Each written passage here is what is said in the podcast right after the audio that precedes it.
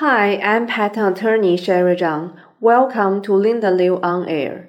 This time, I'm going to talk about the inventive step of compound stipulated in the revised guidelines of patent examination. For the examination criteria of inventive step of the claim compound, this revision aims to highlight the guiding role of the three-step approach in this regard and to further clarify the internal logical connection between the unexpected technical effects and the three-step approach. One-way street situation, which is similar to EPO practice, is retained in this revision. Next, I will explain this revision in detail based on five examples shown in the revision. Example 1 the compounds in the closest prior art and the invention are the same in use but different in basic core structure.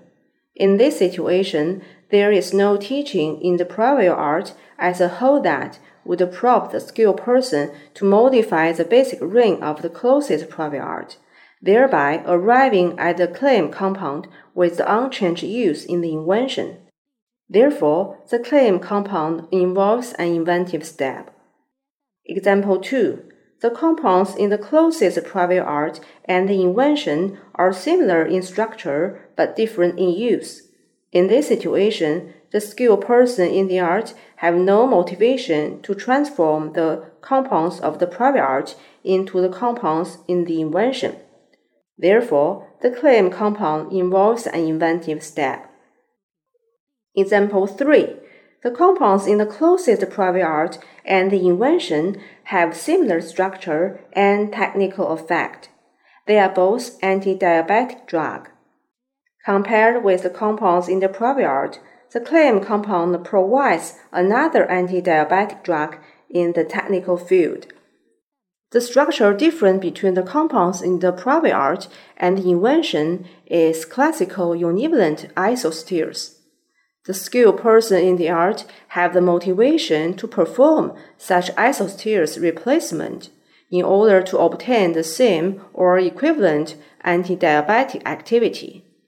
Therefore, the claim compound doesn't involve an inventive step.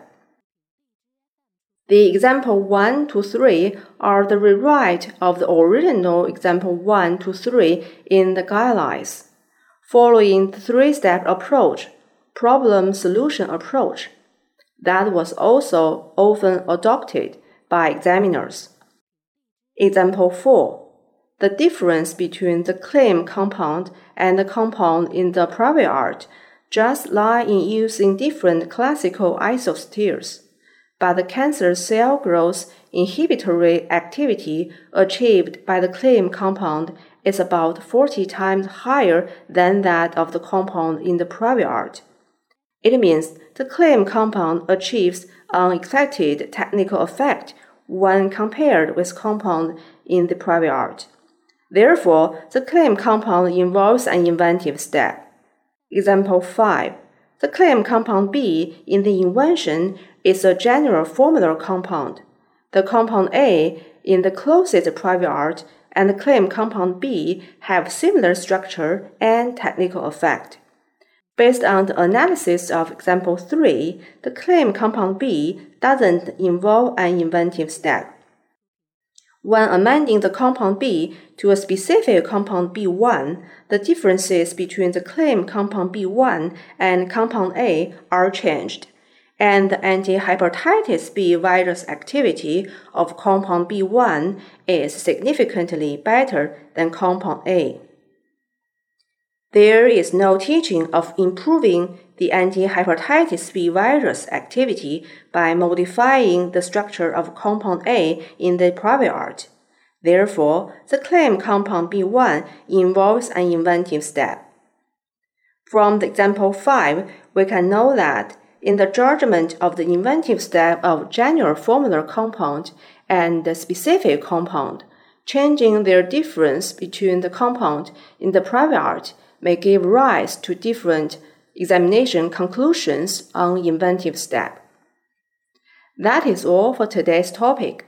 Hope you find it helpful. I'm Sherry Zhang. Feel free to contact me if you have any questions. As a leading IP law firm in China, we are always glad to help. Stay safe and healthy. See you next time.